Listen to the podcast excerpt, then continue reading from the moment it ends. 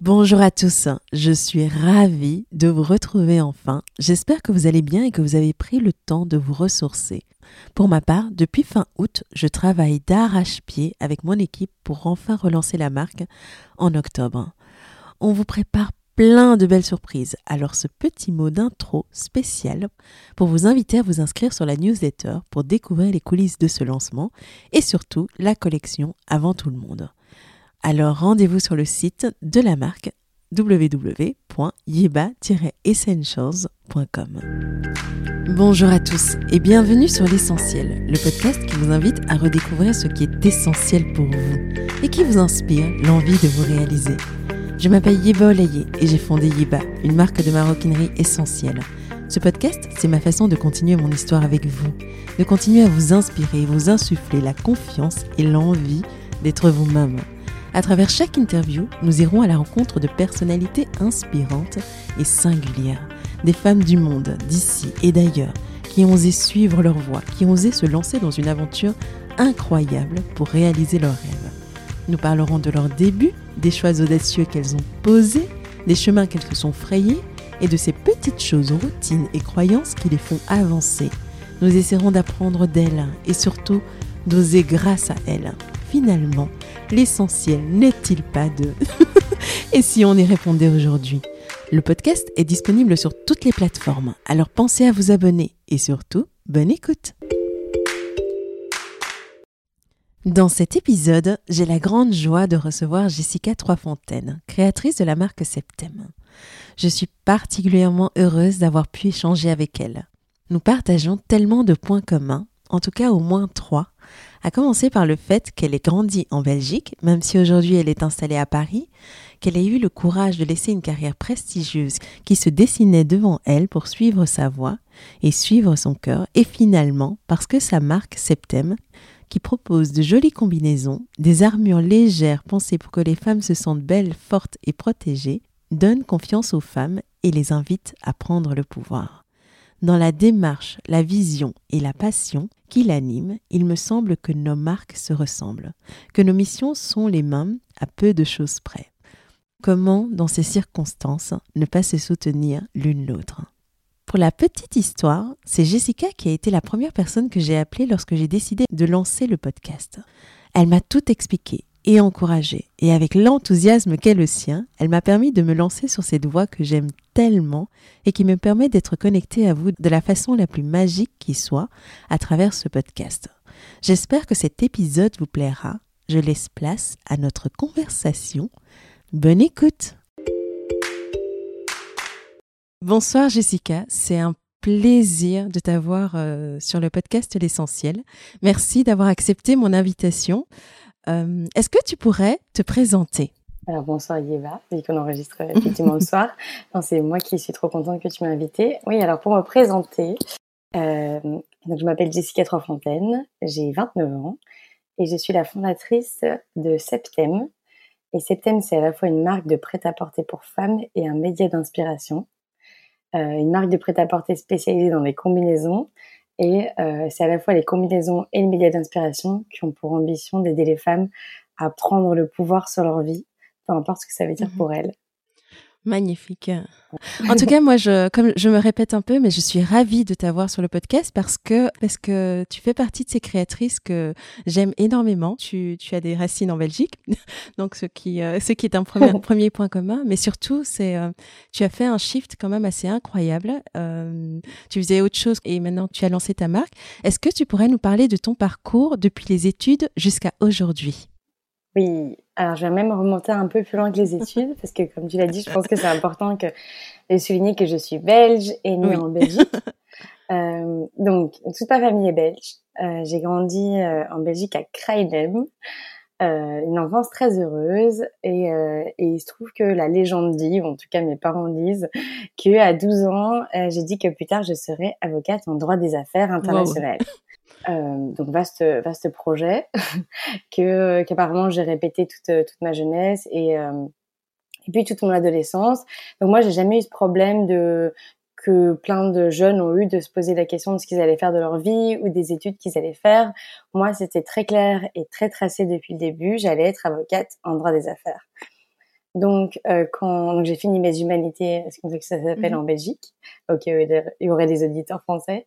Euh, j'ai fini mes humanités en Belgique. Après, j'ai commencé le droit en Belgique. J'ai fait mes trois premières années.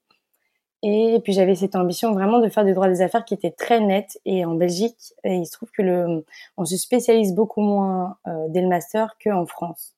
Et j'avais entendu qu'il y avait ce master de droit des affaires euh, absolument incroyable en, mhm. à Paris, euh, à Assas, qui est euh, la meilleure fac de droit. Bon, les gens de la Sorbonne diront autre chose, mais euh, la meilleure fac de droit de, de France. Donc j'ai postulé sans trop y croire et j'ai été prise. Donc j'ai démissionné, j'ai pas démissionné, la vie qui saute 50 étapes. Donc là j'ai démissionné. Non, donc là j'ai déménagé. J'ai déménagé en France en mhm. master et j'ai fait mon master 1 puis mon master 2 à Assas en droit des affaires. Euh, je pense qu'il est intéressant pour les pour les gens qui peuvent nous écouter et qui peut-être ont fait du droit ou veulent faire du droit, c'est que moi depuis la première année, j'ai j'ai jamais aimé mes études. J'ai trouvé intéressante en fait à la lecture parce que j'avais pas tellement que ça en cours, euh, mais je me voyais pas tellement faire ma vie là-dedans. Je trouvais ça pas très excitant euh, au-delà de au-delà de l'intérêt premier que j'avais quand quand je lisais les cours. Mais euh, j'ai continué parce que j'ai ce problème, je pense, qui est très répandu chez les femmes, c'est que je marche vachement à la, à la, petite tape dans le dos pour me féliciter de ce que j'ai bien fait. Donc euh, chaque année, je réussissais bien, donc je continuais parce que j'avais des bonnes notes. Euh, donc j'ai fait comme ça toutes mes années de droit, euh, au point de finir ma genre de promotion en France. Félicitations. Donc après j'ai fait. Ça vaut la peine. Non, ben j'avais, franchement, non, non, j'avais pas beaucoup de mérite. C'est juste que quand je suis arrivée à Paris, j'avais pas d'amis, donc euh, j'avais pas grand chose d'autre à faire que travailler. ça, c'est un truc, ça, c'est un truc complètement féminin aussi. Quand on te fait un compliment, non, non, mais. oui, dévaloriser. Non, mais franchement, non. Après, non. Effectivement, c'est pas mal d'être major. Hein, ça, je vais pas, je vais pas me dévaloriser là-dessus, mais il y a quand même ces circonstances qui ont, qui ont leur importance. Je pense que si j'avais eu plein de copains et mon amoureux à Paris à ce moment-là, j'aurais sans doute moins travaillé. Mais bon. Euh, donc là, j'ai fait ça. Après, j'ai été un an à New York faire un LLM, ça s'appelle. C'est un master spécialisé. Euh, et puis, je suis revenue à Paris. J'ai été embauchée dans, un cabinet de droit des affaires américain qui me faisait beaucoup rêver, qui s'appelle wow. Gotchal. En fait, c'est ça. Quand on, veut, quand on veut faire cette spécialité, ça, ça fait rêver, ce genre de, de structure. Donc, j'ai été embauchée là-bas. J'étais super contente de commencer. Les six premiers mois ont été géniaux parce que tu apprends énormément de choses. Euh, tu as un rythme qui est soutenu, mais tu as complètement signé pour ça. Donc, en fait, même quand tu finis à 3 heures du matin, euh, donc effectivement, j'étais contente de finir à 3 heures du matin. Euh, je pense souvent à cet exemple de je me prenais dans le soute, mais c'est vraiment ça. C'est-à-dire que je me sentais vivante parce que j'avais ce rythme très soutenu. Et puis une fois l'effet de nouveauté passé, euh, je me suis, bah, une fois c'est toutes ces toutes ces nouvelles choses qu'on t'apprend et euh, et puis l'excitation d'avoir ce rythme soutenu passé, euh, bah t'es face à la réalité du métier et au fait que finalement ça m'intéresse pas tellement que ça ce que je fais, ce que ce que mes boss font au-dessus de moi n'a pas l'air de m'intéresser énormément plus. Leur rythme est toujours mmh. extrêmement soutenu. Donc, euh, je me suis dit, bah, en fait, ce genre de métier, soit tu es passionné par ce que tu fais et c'est génial parce que parce que du coup, tu en as pour ta passion, quoi. Tu passes de nombreuses heures au travail. Soit c'est pas le cas et, euh, et juste le fait d'être extrêmement bien payé ne, ne suffit pas. Donc, au bout d'un an, j'ai voulu démissionner. Je suis arrivée à l'entretien de fin d'année en me disant je vais démissionner. Et puis à l'entretien de fin d'année, on m'a dit c'est super, on est trop content de toi, on te donne le bonus maximum, etc. Et moi. Euh, euh, pas beaucoup de. Comment vous dire? Je n'ai pas le courage de vous le dire. On continue, les amis. voilà, très peu, très peu courageuse à ce moment-là. Euh, j'ai dit, bah, et quand on m'a demandé, et toi, t'es contente? J'ai dit, ah oui, je suis super contente. et donc c'est vraiment toujours cette histoire d'étape dans le dos qui revient. Euh, donc je suis sortie de là. De, finalement, j'étais de nouveau assez contente, mais quand même pas tant que ça parce que trois mois après, j'ai commencé à postuler dans plein d'autres cabinets euh, et en me disant que je voulais aller ailleurs, mais en fait c'était pas du tout le cabinet le problème. Le cabinet était super, les gens étaient très sympas avec moi, j'adorais mon équipe. C'est juste que c'était le fond de la matière que j'aimais pas, donc c'est pas en allant ailleurs que ça allait s'améliorer. Donc j'ai encore tenu un peu de temps et, euh, et au bout de presque deux ans, j'ai dit en fait non, c'est pas possible, cette vie-là, ce sera pas la mienne. Euh, j'ai euh, j'étais un cours de sport un lundi matin, un cours de dynamo, c'est une salle de sport à Paris où tu pédales dans le noir, il y a la musique à fond, c'est assez particulier vu de l'extérieur, mais, mais c'est très chouette. Et, et là, j'ai ils ont un discours assez inspirationnel et pendant pendant le cours, je me suis dit c'est aujourd'hui que je vais démissionner, ça suffit. Bon, je te la fais courte parce qu'il y a eu des étapes entre temps, mais ce qui n'a pas beaucoup d'intérêt. Et donc là, je suis sortie du cours, j'ai appelé mon père et j'ai dit, parce que c'est quand mon père qui avait financé hein, mes études à Paris et puis à New York. Donc voilà, par correction, je l'ai quand même appelé. J'ai dit, papa, voilà, je voulais te dire, je vais démissionner aujourd'hui.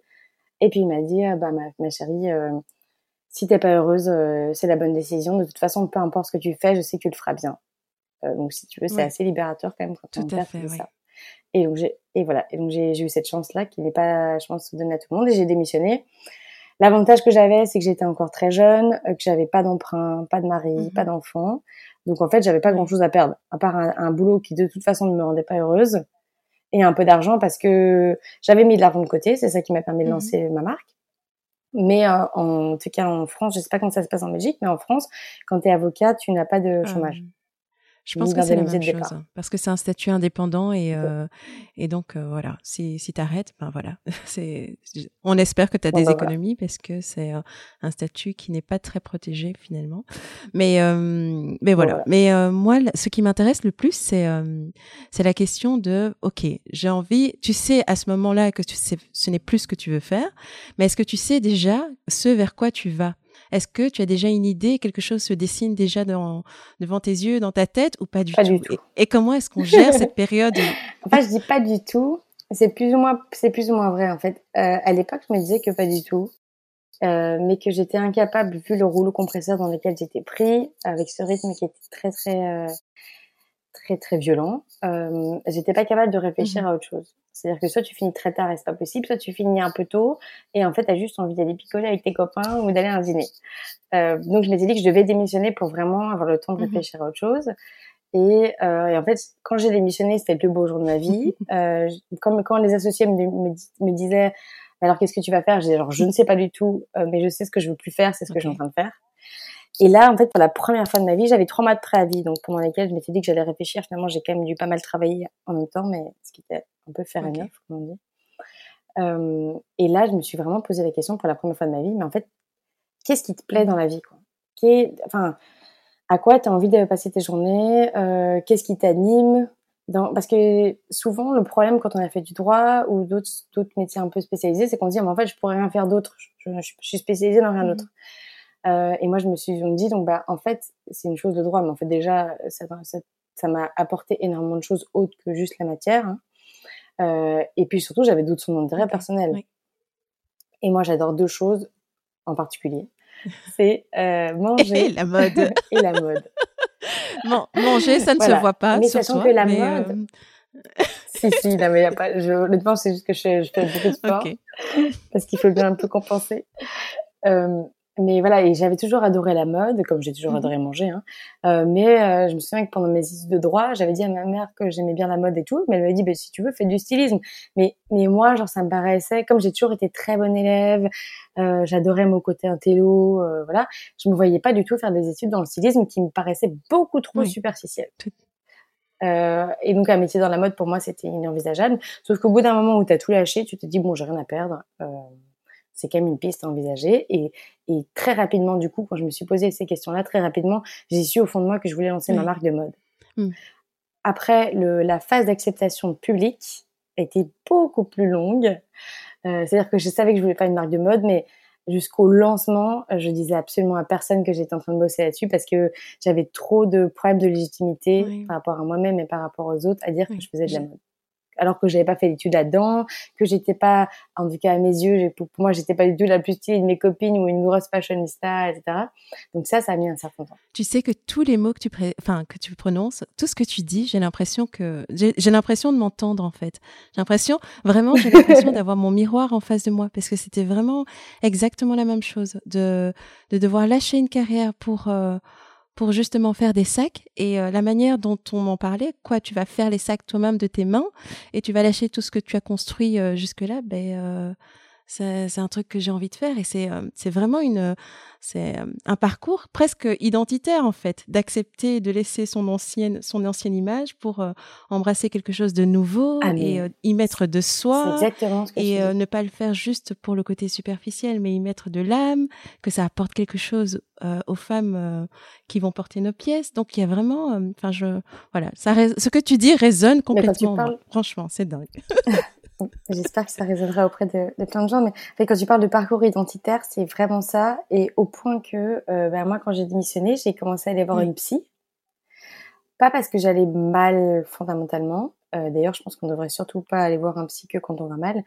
Euh, mais parce que effectivement, c'était toute mon identité qui qui s'effritait parce que j'avais toujours, moi, je m'étais construit cette identité de de petite fille parfaite ou en tout cas des très bonnes élèves euh, qui faisaient toujours tout ce qu'on lui demandait et qui faisaient tout pour plaire euh, mmh aux autres, y compris à ses parents, etc.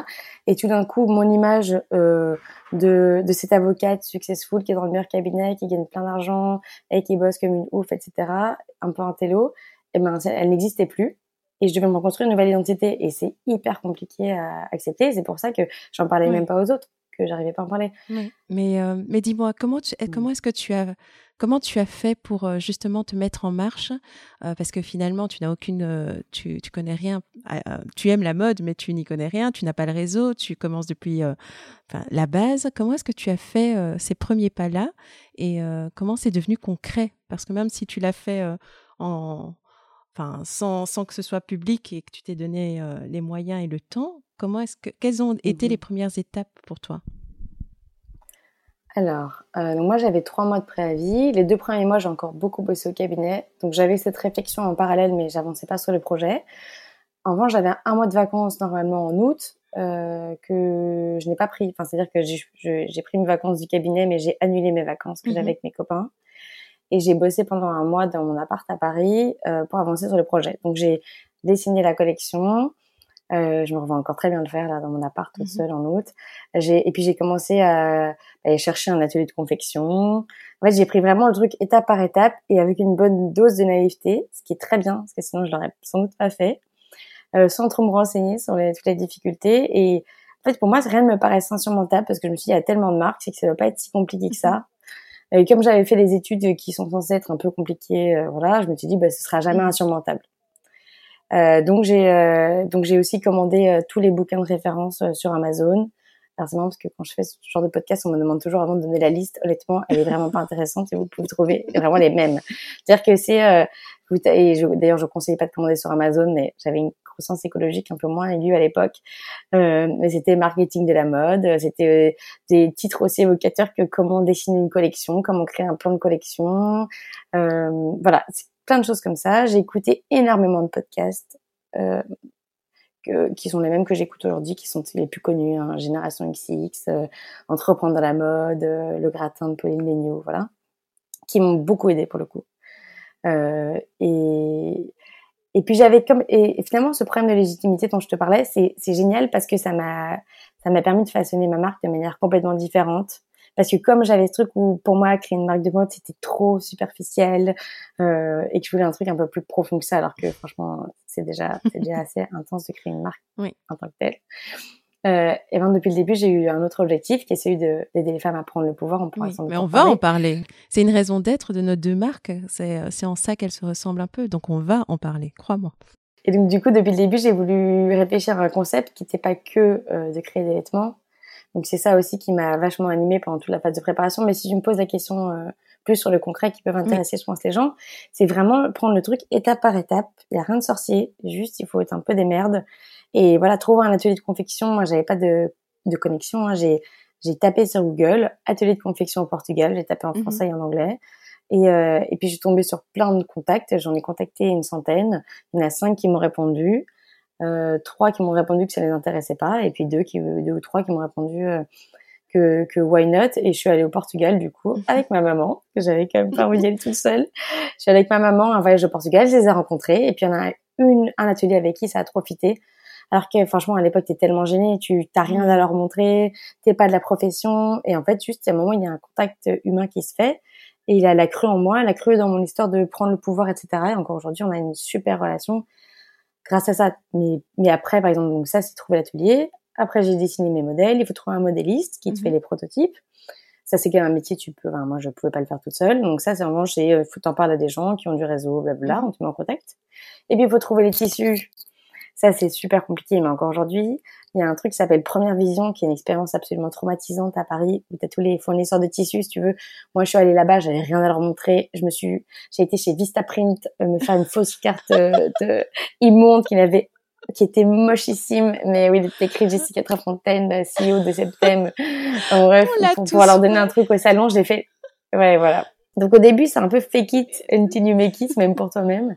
Donc les, franchement, les, les, débuts sont parfois un peu difficiles. Franchement, après le, le salon euh, Première Vision, j'avais envie de pleurer. Je me vois, c'est super dur. Il y a des moments qui sont super durs au début, faut pas les cacher. Mais en revanche, t'es es porté par euh, par une énergie au début qui, qui est fantastique et qui, qui te fait oublier tout ça et et avancer sur tout le reste. clair. Hein. Et, euh, et dis-moi, quels ont été les moments clés qui t'ont vraiment permis d'avancer et de, de, passer à des étapes importantes? Une fois que tu t'es lancé, euh, qu'est-ce qui était vraiment, euh, hmm. qu'est-ce qui a fait toute la différence? Et, et qui aujourd'hui tu penses a été un peu Alors, ta petite formule magique à toi? Alors, ce que je trouve pour le coup magique dans les marques de mode et dans les marques de manière générale, c'est qu'il n'y a pas de formule magique. il y a un truc où en fait tu peux faire tout bien et que ça marche pas, tu peux faire tout mal et que tout d'un coup il y, a, il euh, de, la, de, la, de, la, magie qui se met par dessus, que ça se passe quand même et ça peut être frustrant, mais c'est ce que je trouve assez incroyable. Euh, et moi, il n'y a pas eu de trucs qui ont tout changé. C'est, c'est sincèrement, c'est un peu laborieux. C'est, il faut semer 105, 500 000 graines pour que à un moment il y en ait quelques-unes qui germent et, que ça fasse des mmh. choses. Euh, donc franchement, j'ai pas eu de game changer peut-être s'il y en a un, c'est euh, c'est le fait d'avoir fait depuis le début autre chose qu'une marque, d'avoir créé quelque chose pour aider les femmes à prendre le pouvoir. Et je pense que c'est ça sans doute qui aujourd'hui encore porte la marque au-delà des, vêtements. Mais sinon, honnêtement, c'est il y a plein de petits milestones comme on les appelle, mais mais j'ai pas de choses qui ont tout changé du jour au lendemain. Et encore aujourd'hui, la croissance, elle est, elle est maîtrisée, elle est organique, etc. Et c'est un boulot de tous les jours de, de faire grandir la marque, euh, d'avoir des nouvelles idées, de tester plein de choses pour que les trois quarts ne fonctionnent pas, mais qu'il y ait une ou deux choses qui marchent.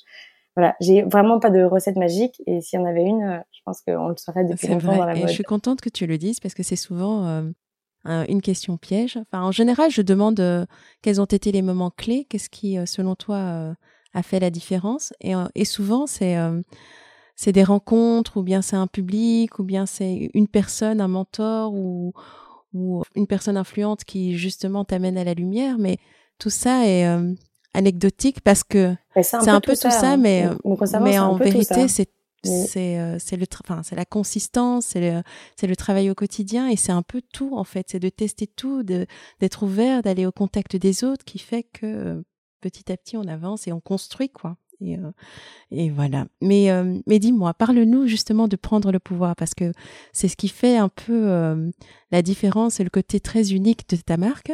Et, et dis-moi comment, comment, comment l'idée est arrivée et comment tu l'as développée en fait la plateforme.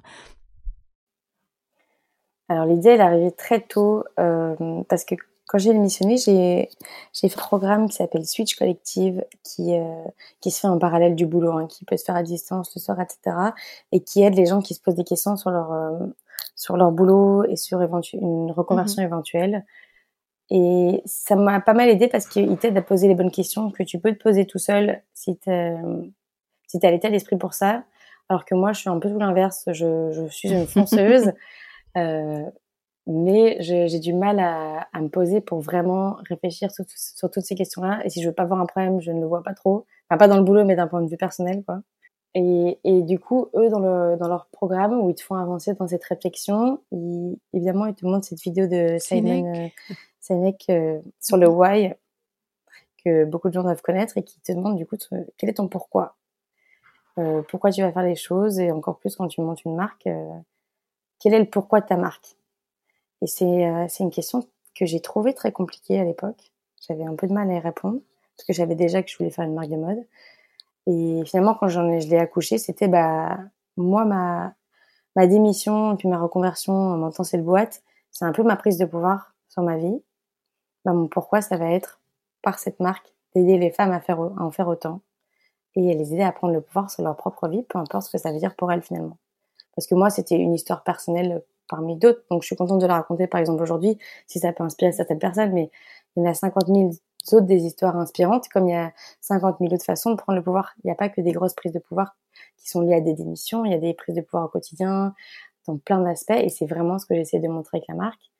Euh, en mettant en avant des histoires, euh, enfin des parcours de, de, femmes très différents, parce que donc depuis le début, je, me, je fais des interviews, que ce soit des interviews écrites ou mhm. des podcasts, euh, pour inspirer. C'est-à-dire qu'il y a l'aspect, je crée des vêtements qui sont typiquement les vêtements prendre le pouvoir, parce que des combinaisons, c'est notre spécialité, c'est à mi-chemin entre un, un, cocon parce qu'ils sent bien, on s'y sent bien, mais, aussi une armure parce que ça te donne de la force et euh, tu as l'impression d'être une espèce de guerrière des temps modernes. Et donc on a cet aspect vêtements, mais on a tout cet aspect aussi, c'est que pour euh, passer à l'action, on a aussi besoin d'être inspiré, et euh, l'inspiration vient, des autres. Et, euh, de, tout ça, qu'est-ce que qu'est-ce que toi tu as appris et retenu et parce que finalement, en construisant une certaine forme de média pour, pour la marque, c'est c'est aller à la rencontre de beaucoup de femmes. Et qu'est-ce que tu as retenu de, de, de ce qu'elles vivent, de ce qu'elles ressentent, de euh, de l'évolution du moment, en fait, de, de, leur prise de pouvoir des femmes en général?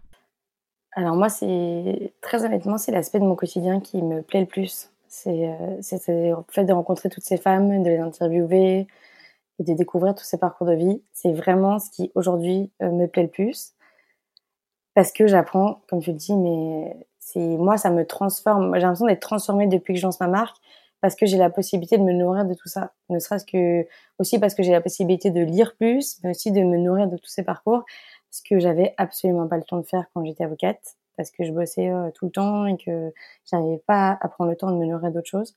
Ce que j'en retire, c'est vraiment tellement propre à chacune. C'est vrai chaque parcours, je fais vraiment attention à, prendre des parcours très différents. J'ai pas que des entrepreneurs. Euh, au parcours super successful. J'ai des philosophes, j'ai des journalistes, j'ai euh, juste des femmes au foyer, j'ai des chanteuses.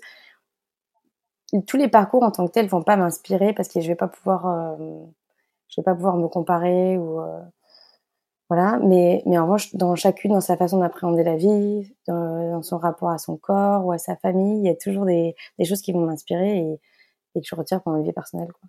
Mais je pourrais pas dire une chose en particulier à part que que les femmes sont incroyables.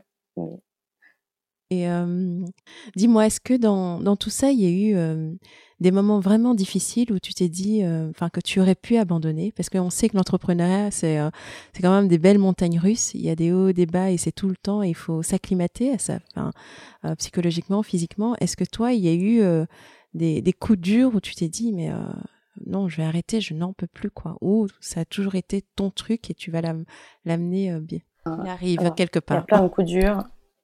Franchement, il y a plein de coups durs tout le temps. Euh, après, je pense que quand on est entrepreneur, il faut euh, avoir une faculté d'oubli assez importante. sûr.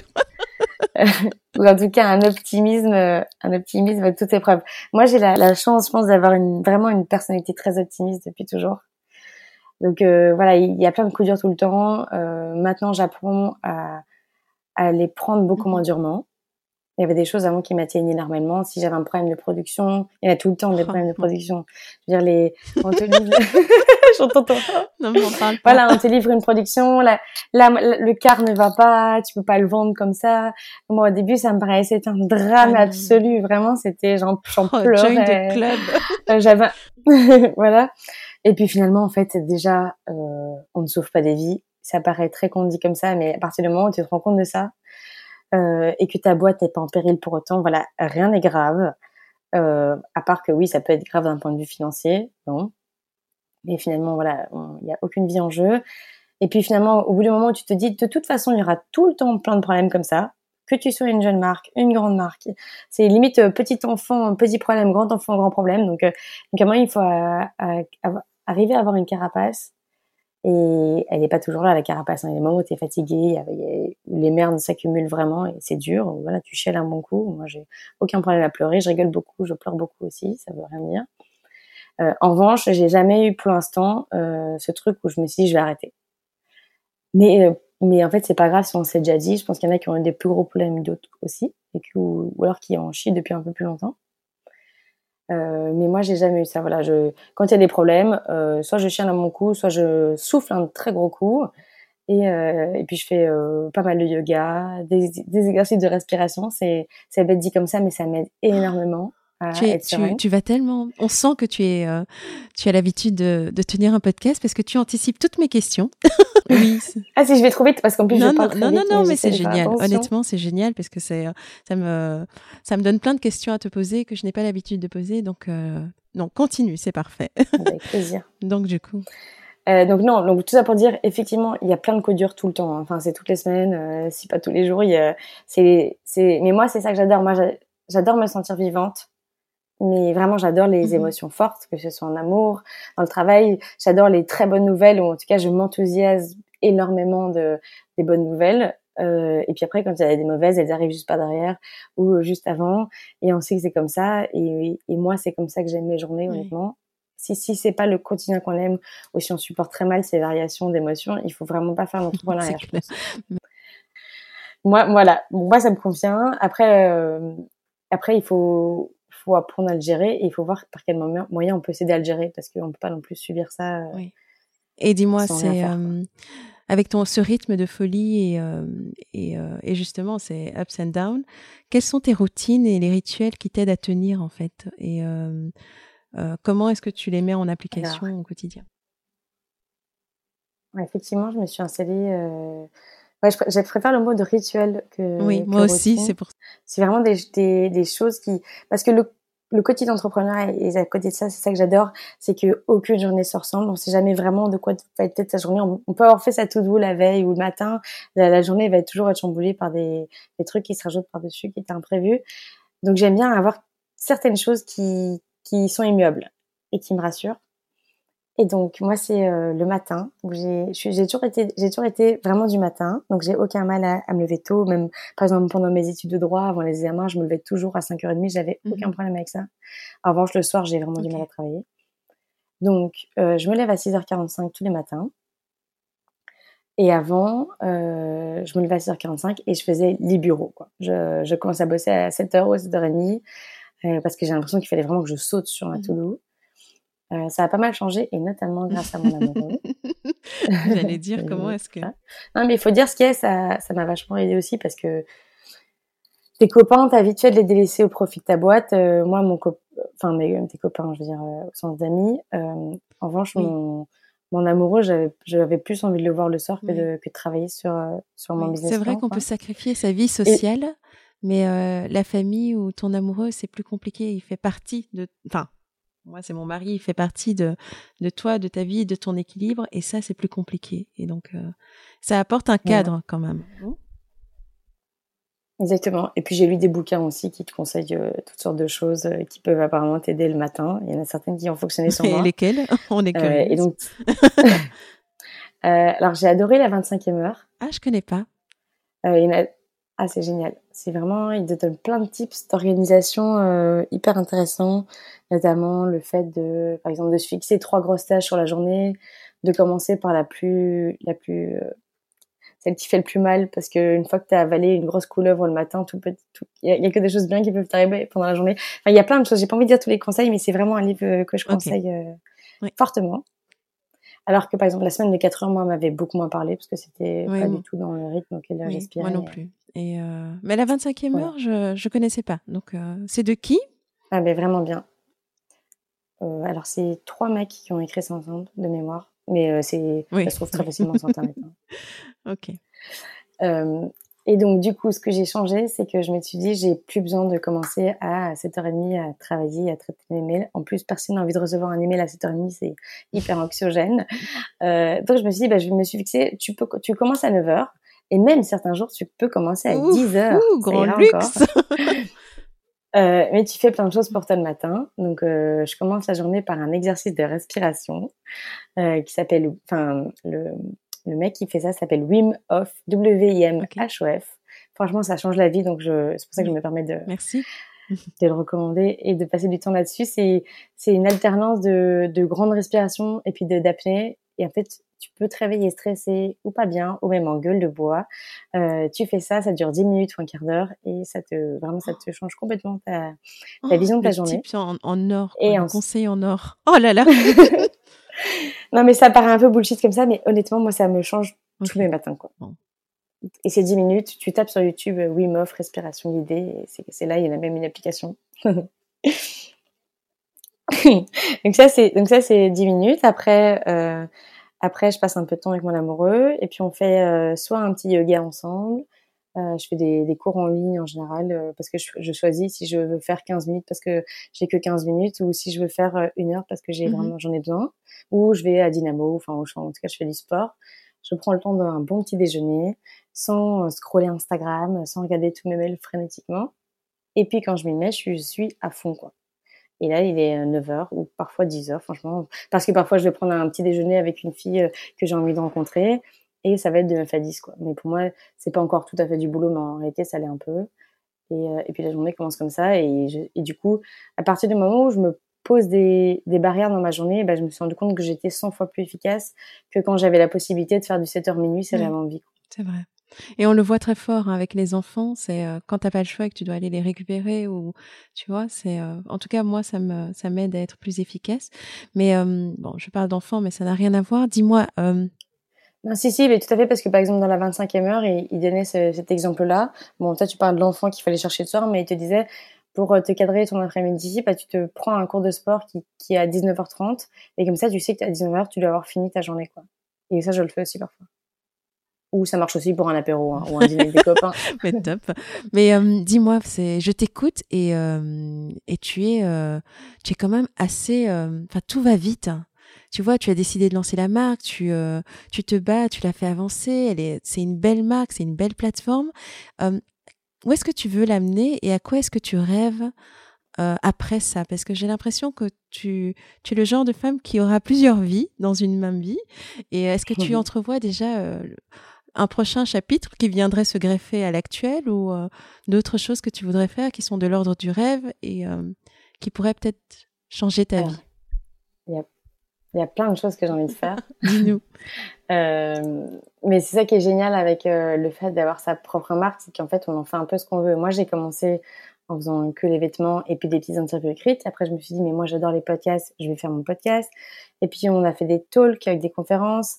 Euh, là, il y a normalement tout un cycle de conférences qui devait se préparer. Bon, on va voir avec le Covid, mais en fait, comme c'est pas qu'une marque, euh, mais aussi un média et peut-être autre chose encore plus tard, euh, voilà, il y a 100 000 choses à faire. Je me, je me mets aucune limite, ni dans le temps, ni dans les choses qu'on peut faire.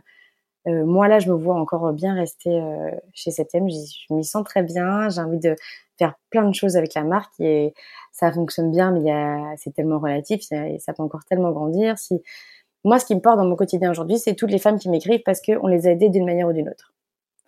Euh, ben là, c'est petit. Enfin, on a 25 000 followers sur Instagram. Si on peut en avoir un million et qu'on peut aider euh, beaucoup plus de femmes, ben c'est ça qui me rend heureuse. Après, moi, j'adore euh, le challenge, j'adore faire des nouveaux projets. Voilà. Donc, euh, je pense que je trouverai pendant longtemps encore des challenges en septembre. Si à un moment c'est plus le cas, je, je serai très heureuse de faire d'autres choses dans ma vie. Mais honnêtement, je me, je, je, me projette pas, je me projette jamais très très loin. Mais c'est parce que quand je, quand je vois Septem, je vois un, un mini euh, Goop, si je puis me permettre. C'est euh, une plateforme mm. qui, euh, qui touche vraiment à beaucoup de choses et comme quand je t'entends nous donner des conseils sur sur tes, tes rituels et des, des, bouquins, etc. Je, je pense que le, les, les potentialités sont immenses, quoi, en fait. C'est vraiment très gentil de ta part. Si je peux avoir le, le, le succès de Goop, ça me va. non, il y, a une, il y a une autre marque comme ça. C'est parce que j'ai passé des entretiens à la, à la fédération du prêt-à-porter pour un mm -hmm. programme, enfin bref. Et il m'avait comparé à The Socialite Family, qui vrai. était également très, vrai. très flatteur. Parce que c'est une très magnifique réussite. Et si je peux arriver à faire la même chose que Constance, ce serait génial. Mais c'est voilà, aujourd'hui, je pense que ce qui fonctionne, c'est les marques qui sont porteuses de, d'un sens autre que juste un, beau produit qui soit un objet de désir. Il faut, les gens ont besoin d'être animés par autre chose. Donc, donc je pense qu'il y a encore beaucoup de choses à faire euh, qui peuvent euh, qui peuvent servir la marque. Et, et dis-moi, enfin, je pense qu'on en a fait, on a presque fait le tour, mais euh, euh, il y a pas mal de celles qui nous écoutent portent euh, sont souvent des porteuses de projets ou elles sont sur le point de se lancer, mais elles ont un peu peur et elles ont parfois le syndrome de l'imposteur ou parfois elles se demandent si elles sont capables, si elles ont les épaules pour y arriver. Quel message est-ce que tu as envie de leur transmettre en fait? Bon, alors à mon échelle, je sais pas si j'ai beaucoup de conseils à donner, mais moi en tout cas, ce qui m'a aidé, c'est euh, deux choses. Pour le syndrome de l'imposteur, c'est me créer une légitimité à moi-même, c'est-à-dire lire tous ces bouquins, écouter tous ces podcasts, jusqu'à ce que me disent qu'en fait, ben, j'avais les mêmes compétences que j'avais fait une mhm. école. Donc c'est se nourrir de plein de trucs, creuser le projet et être solide en fait. Et à partir du moment où on se sent solide sur un domaine ou un sujet, on a beaucoup moins ce syndrome-là.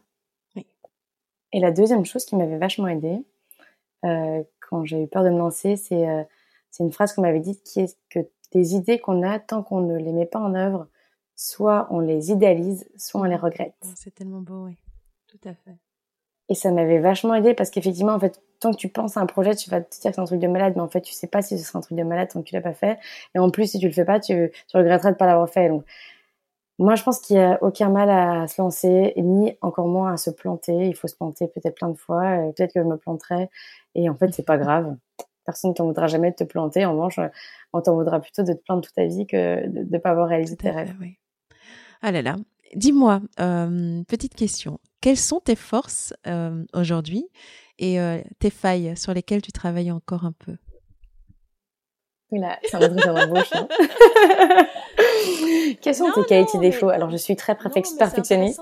tu vois, après le parcours que tu as eu, c'est on apprend énormément à se connaître. Donc, euh, quand on quand on a un rythme de croisière et qu'on a mis en place tellement de choses comme tu l'as fait, c'est euh, c'est toujours intéressant de voir ce qui reste et euh, comme comme perception de failles qui n'en sont peut-être même pas et qu'est-ce que tu valorises comme force aujourd'hui? C'est plutôt dans ce sens-là, moins dans le sens entretien ah, d'embauche. c'est une super bonne question, mais elle est très difficile. euh... je vais commencer par mes forces, comme ça on ne dira pas que les, femmes commencent toujours par leurs faiblesses. Mes forces, c'est que je me suis rendu compte que je pense que j'avais une très bonne résilience, même si ce, ce terme est galvaudé, mais, mais c'est vraiment ça, c'est ce dont je parlais tout à l'heure, c'est qu'il peut arriver plein de, de choses désagréables. Euh, J'arrive assez rapidement à me relever et à trouver des solutions, et c'est ce qui me plaît dans mon quotidien aussi. Euh, je pense que j'ai une vision quand même pour l'entreprise, que c'est ça fait partie de mes forces. C'est clair, c'est clair. Euh, après, dans mes faiblesses. Euh, ou tes failles, tu vois. Parfois, je... ouais, ou mes failles, c'est. Alors, je suis très sensible, mais je pense pas que ce soit une. Je pense pas que ce soit une faille ou une faiblesse. Non, c'est une force, je pense. Je pense que c'est sous. Ouais, il faut lui faut arriver à le prendre comme une force. Quand en fait, quand c'est ton entreprise, je pense que c'est plus facile que quand tu bosses pour quelqu'un je me souviens que quand j'étais avocate et que parfois on se fait engueuler, euh, je pleurais dans mes bosses et bah c'était très mal perçu. Alors qu'aujourd'hui, en fait, j'ai aucun problème à pleurer devant, devant mon équipe.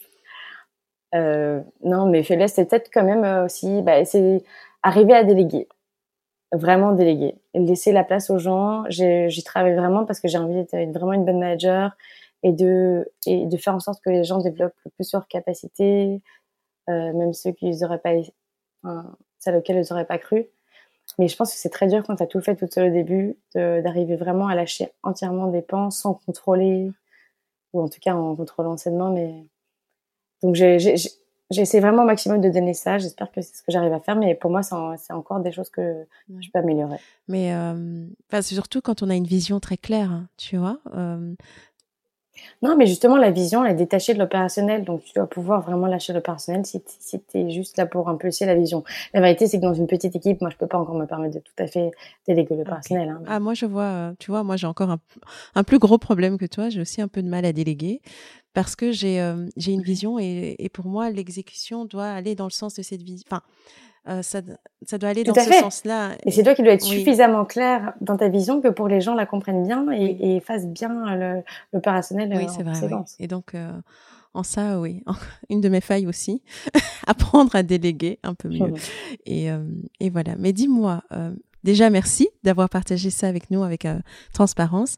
Dis-moi, quelle serait ta définition du succès, de la réussite personnelle ou encore du bonheur, si tu n'aimes pas parler de réussite? Ah là là. Alors, c'est marrant que tu me poses. Euh, enfin, je sais pas, sais pas si c'est une question que tu poses à tout le monde. C'est une question que je pose à tout le monde. Oui, c'est une question que je pose à tout le monde. Mais je, mais oui, mais je vois que c'est très lié à ta dernière campagne, donc euh, voilà. voilà, ben en fait, la dernière collection, euh, enfin le thème de la dernière collection, c'était Dress for Success, avec l'idée que que les vêtements qu'on met le matin vont avoir un impact énorme sur la façon dont on, dont on se sent dedans et aussi dont les gens le perçoivent. Et donc, vont pouvoir ou pas nous aider et nous accompagner dans, dans ces objectifs de succès. Et donc, dans ce cadre-là, j'ai demandé à plein de filles euh, qui sont de septembre girl, des filles qui m'inspirent depuis le début, de donner leur propre définition du succès, parce que l'idée, c'est qu'il n'y a pas évidemment une bonne définition et que c'est à chacun d'en donner, donner, la définition aussi à un instant alors du coup, je me suis évidemment posé la question de moi, quelle était ma définition du succès quand j'étais en train de rédiger le storytelling. Et c'est vraiment une entreprise très compliquée que de définir oh le succès. Alors, alors, je pense que je vais faire simple. Euh, pour te dire, j'ai même pas, même pas écrit de définition, mais là, comment je le ressens, pour moi, le succès, c'est se sentir à la bonne place à l'instant présent. C'est-à-dire arriver à être fier aujourd'hui euh, de ce qu'on fait, de la personne qu'on est, des choix qu'on fait, euh, des valeurs qu'on porte, euh, de, de la relation qu'on entretient avec les autres et, et surtout avec soi-même. Et en fait, ça se rapproche beaucoup de la notion de prendre le pouvoir qu'on promeut chez ces thèmes. Sauf que dit comme ça, j'ai l'impression que le succès, il se regarde peut-être un peu plus soit a posteriori sur des choses qu'on a faites, soit euh, comme quelque chose qu'on chercherait à atteindre un objectif. Alors que peut-être que l'expression de prendre le pouvoir, il peut-être porte une, une notion d'action plus présente. Mais voilà, c'est ça qui est magnifique avec tous ces termes de succès, de réussite, de pouvoir, etc. C'est que vraiment chacun a une définition tellement différente que, c'est génial. Et en plus, euh, surtout, c'est des notions qui doivent être évolutives dans le temps. Je pense que voilà, le, le, succès qu'on veut aujourd'hui sera pas le succès qu'on veut demain, en fonction des circonstances. Euh, voilà. C'est comme prendre le pouvoir. Le, prendre le pouvoir aujourd'hui, ce sera très différent de la manière dont tu vas vouloir le prendre dans un mois, deux mois. Tout à fait. Et dis-moi, de manière générale, quand, quand tu regardes toutes les réponses que tu as reçues de, de des September Girls, euh, pour elles, le succès, de manière générale, ou en tout cas ce qui se dessine euh, pour les femmes, c'est ça ressemble à quoi aujourd'hui, le succès? Mais il y a souvent ce détachement à la, à la notion de succès tel qu'on mhm. entend le plus souvent, qui est un succès matériel, un succès public, oui. euh, pour effectivement plus se recentrer vers soi-même et peut-être une paix avec soi-même à l'instant présent, un peu ce que j'ai ce que j'ai dit là. Mais mais je pense que quand même la, notion de succès, elle se détache jamais tout à fait du regard des autres, mais en fait parce que la vie se, se détache jamais tout à fait du regard des autres, il est hyper important de d'arriver à se recentrer sur soi. Et je pense que c'est très difficile quand même dans l'époque actuelle où tu es sans cesse sur Instagram à aller te comparer aux autres, à scroller pour regarder ce que les autres font et arriver à prendre ce temps. C'est pour ça que je parlais de psy, etc. pour euh, renouer avec soi-même et réfléchir à vraiment qui on est nous-mêmes et en fait qu'est-ce qu'on est en train de faire, pourquoi est-ce qu'on est en train de le faire personnellement. Ça c'est une chose, mais mais les autres ils existent aussi, mais ça peut être dans le bon sens. Et donc la, la notion de succès, malgré tout, il y a, il y a cette espèce d'œil extérieur à prendre en fait ce mmh. qu'on veut. Mais, mais voilà, donc c'est ce qui se détache, c'est qu'effectivement, il faut, il faut détacher des, des grandes directions qui sont données, de, enfin des, des, grands préjugés de succès financier et, euh, et succès uniquement dans l'œil des autres. Mais c'est Inès Leonarduzzi, en fait, qui est une des personnes à, qui j'ai demandé de donner la définition, qui, qui a pas ce, cette espèce de regard des autres et j'ai trouvé ça très intéressant. Donc je vous invite à aller voir sur le compte Instagram. Je t'écoute et je trouve ça vraiment très intéressant parce qu'en général, quand je pose la question euh, à mes invités, c'est vrai qu'elles euh, elles se détachent euh, assez assez souvent de de cette question de l'argent ou du pouvoir, de de cette réussite qui semble superficielle et elles reviennent vraiment vers des valeurs plus personnelles, intérieures, de de trouver l'équilibre et d'être alignées et c'est intéressant de voir que finalement ça se rejoint. Oui. Mais c'est oui, après, évidemment, c'est ce que je promeux tout à fait avec, ma, avec euh, Septem, c'est de dire qu'il faut prendre le pouvoir sur sa vie à soi, c'est pour soi, etc. Après, il faut rester quand même un peu honnête. Euh, toutes les choses qu'on fait, euh, il faut les faire pour soi. Mais est-ce que réellement les autres sont tout à fait écartés de, de l'image? J'en suis pas sûre. Non, c'est pas évident. Faudrait être bouddhiste pour s'en détacher complètement, je pense. mais euh, mais dis-moi, parce que tout à l'heure tu disais euh, à l'époque où, on, vit, justement, comment est-ce que toi tu as vécu cette période euh, du Covid, du confinement, de cette révolution Black Lives Matters et puis des nouvelles règles du marché pour pour, pour la mode, d'être beaucoup plus sustainable, etc. Bon, des choses que tu faisais déjà avant. Mais comment cette période où un peu de, ou de, remise en question t'a impacté et est-ce que tu en es ressortie différente ou ça t'a conforté dans tout ce que tu avais déjà mis en place? Ouais, j'en suis sortie différente parce que contrairement à ce que tu disais, je non, je faisais pas déjà tout. Euh, bon, le confinement, c'est encore autre chose, je pense. C'était génial parce que moi, j'adore les challenges et que le confinement a été annoncé. Moi, je pensais que c'était la catastrophe euh, intergalactique, qu'on allait tout perdre, qu'on allait rien vendre, euh, qu'il fallait tout repenser, etc. Donc, c'est génial parce qu'on on a tout repensé, mais on n'a jamais aussi bien vendu. génial. Hein peut-être que l'un, peut-être que l'un est lié à l'autre. Hein. Mais on a beaucoup travaillé et c'était, c'était hyper intense, mais c'était génial comme période parce que vraiment. Euh, on réfléchissait à tout, on remettait tout en question. Euh, je pense qu'on a fait des grands pas en avant grâce à ça. Donc, euh, donc moi, le confinement, je l'ai mhm. assez bien vécu. Euh, après, les autres éléments que tu mentionnes, que ce soit l'éco-responsabilité, Black Lives Matter, etc. Non, on n'était pas irréprochable, on l'est toujours pas. Euh, que ce soit sur l'éco-responsabilité, parce qu'on a encore des tissus qui parfois ne le sont pas.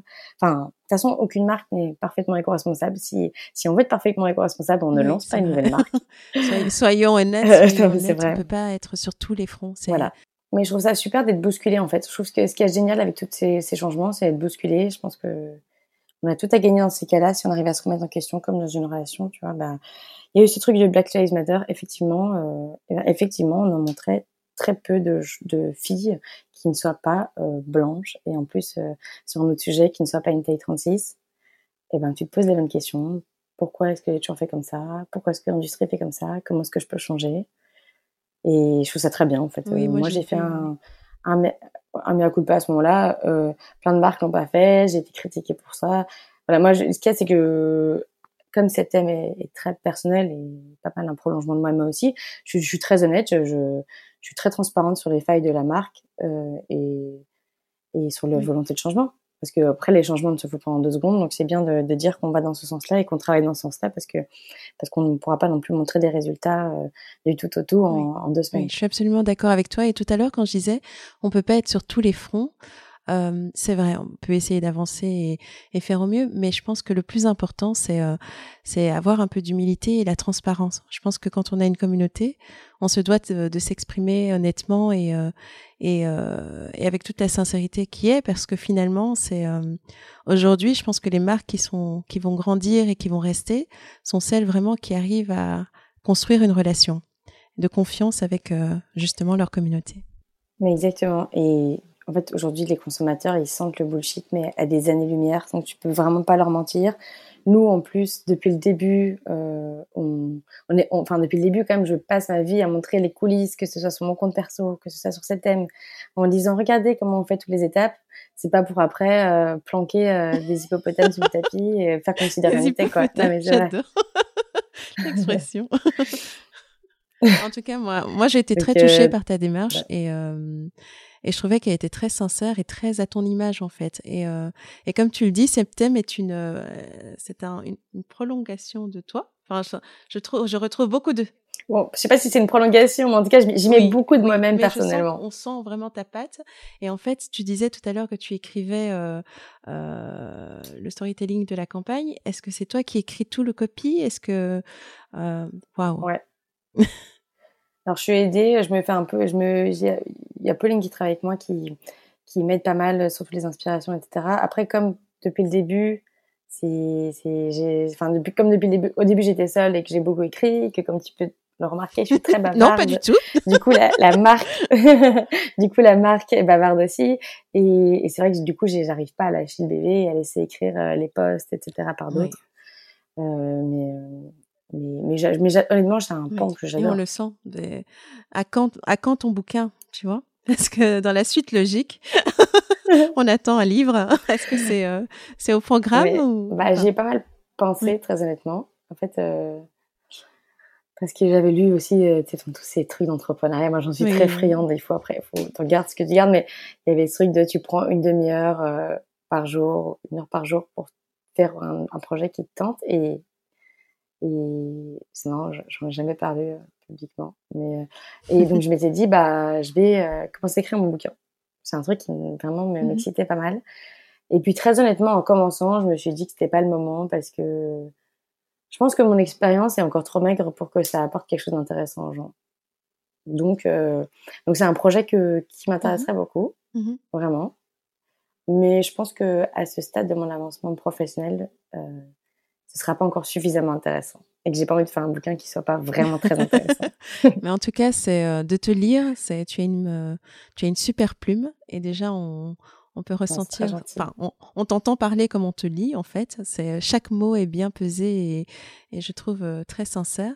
Et euh, c'est tout le, c'est tout le mal qu'on te souhaite d'un jour à réussir euh, à, sortir ce livre.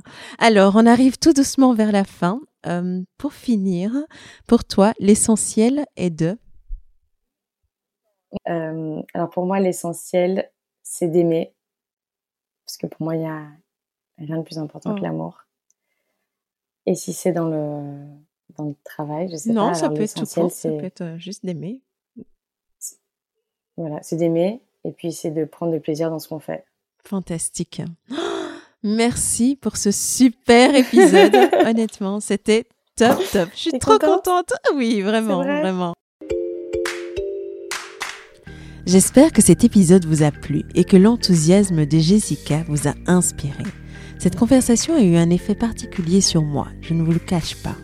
Elle m'a rappelé à quel point finalement nous passons toutes par les mêmes étapes, que nous faisons face aux mêmes questionnements et qu'il arrive toujours un moment où il faut prendre la décision et, finalement se faire confiance. Alors le petit mot de la fin, si ce podcast vous a intéressé, n'attendez pas. Abonnez-vous sur la plateforme de votre choix pour recevoir tous les vendredis le nouvel épisode.